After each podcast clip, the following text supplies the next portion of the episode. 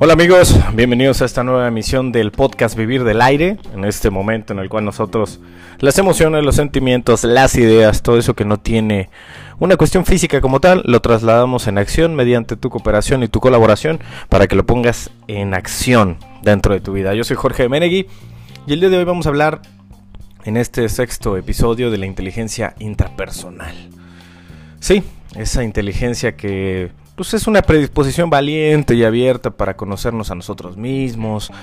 Es algo así como mirar adentro para descubrir lo que realmente es importante y digno de ser buscado, hallado, trabajado y disfrutado mediante nuestra escala de valores y para lo que nosotros creemos que debe de ser, ¿no? Fíjense, yo siempre he pensado que es ir más allá de lo que se supone que debemos ser, ¿no? Para encontrar el sentido de nuestro verdadero ser. En la búsqueda del ser, el verdadero sentido va más allá de ser lo que se supone que debemos ser, ¿no? Eh, viene acompañado de autenticidad, de honestidad, que son valores sin los cuales se construye sobre arenas movedizas, creo yo. Es esta capacidad de asumir la responsabilidad de nuestra vida sin excepciones. Es aquí donde yo, yo me cuestiono lo siguiente. ¿Se puede entender el éxito de nuestra vida basado en alguna otra habilidad? pues por alguna razón que yo no, no sé aún, yo creo que los seres humanos solo observamos lo que parece suceder fuera de nosotros mismos, ¿no? Realmente siempre he pensado que como no tenemos un tercer ojo como el que tenía Tenshinham, no podemos ver hacia adentro de nosotros. Entonces lo que hacemos es ver hacia afuera, ¿no? Como si en esa dirección estuvieran las preguntas y las respuestas de lo que realmente importa, eh, lo que le va a dar sentido, propósito, significado a nuestra propia vida. Y creo que está mal, ¿no? Porque es un hecho científicamente demostrado que todo lo que parece suceder fuera, pues no es como lo vemos nosotros, sino es una interpretación interna, cortesía de nuestro maravilloso cerebro, de nuestra experiencia, de lo que hemos vivido. Sin embargo, pues pretendemos desenvolvernos en la vida excluyendo al intérprete, o sea, dejándonos fuera a nosotros. Hacemos afirmaciones absurdas como, no sé, esto es un fracaso, o aquello me hace sentir bien, lo de lo de ella es un problema y no nos damos cuenta que pues eh, esto, aquello o lo de más allá, ¿no? Pues no sería nada si no le diéramos una interpretación nosotros, ¿no? La realidad es que ¿sabes? es percepción. La percepción es cómo interpreto esto, ¿no? Por ejemplo, si yo interpreto tal o cual situación como un fracaso o permito que aquello que me haga, permito que esto o el otro me haga sentir bien o considero pues lo que está por allá más lejos de mí un problema, pues es muy sencillo verlo así, ¿no? Pero si disociamos o le damos una independencia a esa situación, nosotros somos los que terminamos interpretando, permitiendo y considerando por lo que la respuesta de lo que puede ser el éxito, el bienestar, los problemas, el fracaso, el no intentar, pues no se pueden hallar en el hecho en sí. Así que vamos a entrar en materia, no, no, nos, no, nos, no nos hagamos, ¿no? no existen las realidades como tal, ¿no?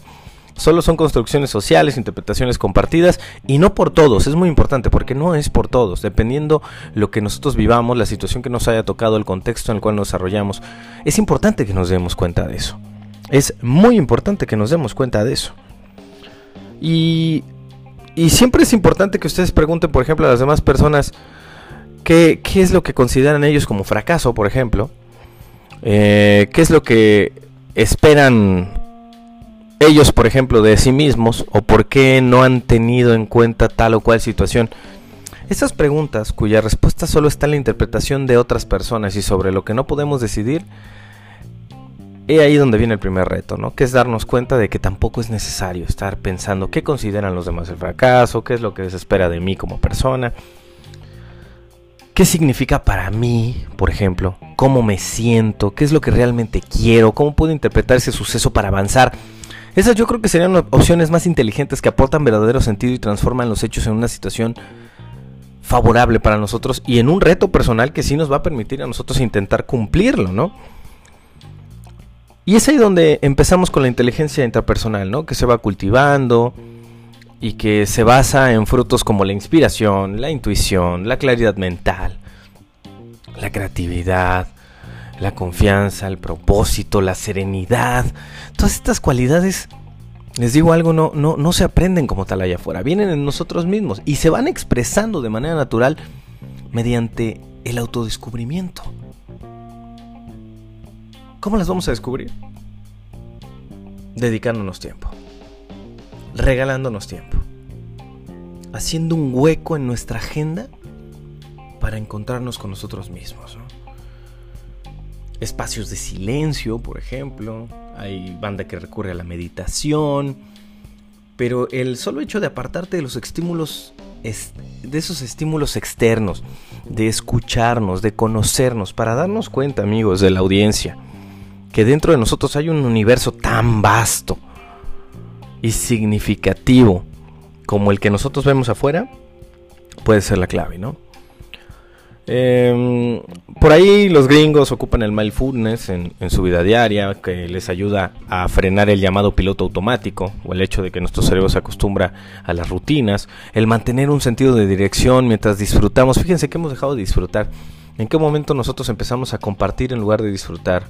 Y me refiero a que cada cosa que vivimos queremos tenerla en un video y compartirla con las demás personas antes de disfrutar el momento que estamos viviendo, que no se va a repetir, que no es eterno que es el ahora. Así que, después de este debraye cósmico que tengo para ustedes, los invito a que a partir del liderazgo interpersonal empecemos a buscar liderar nuestra propia vida. Y empezamos a asumir esta parte tan complicada. Es que es tan complicada, pero lo tenemos que empezar a hacer. Y es responsabilidad. Asumir la responsabilidad sin excepción alguna, ¿no? Porque créanme, eso nos hace libres. O sea, nos otorga un verdadero poder. Por supuesto que también es un requisito fundamental si queremos inspirar y liderar a las demás personas. Pero necesitamos empezar por nosotros. Necesitamos ser coherentes. Necesitamos hacer eso. Empezar a disfrutar, empezar a conocernos. Así que, en resumidas cuentas, regálate tiempo. Haz un espacio en tu agenda.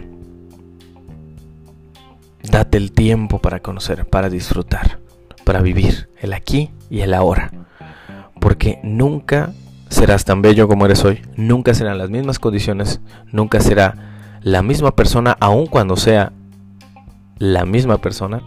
¿Qué quiero decir con esto? Que pasado el tiempo siempre te encuentras una persona diferente. Cuando lees un libro por segunda vez, ya no eres la misma persona que lo leyó la primera vez. Todos los tiempos cambian. Así que aprovecha el momento. Determina espacios de planificación, espacios de reflexión. Enfócate en un propósito significativo que surge del autoconocimiento y empieza a liderar utilizando la inteligencia interpersonal. Cada semana subo un podcast para ti, cada semana tuve un tema en particular donde yo aprendo, donde yo he fracasado o donde yo he salido avante y lo quiero compartir contigo. Espero que muy pronto tú puedas hacer lo mismo. Nos vemos en la siguiente entrega de Vivir del Aire, este espacio donde la emoción, las ideas, los sentimientos se vuelven en acción a través de tu colaboración. Chao.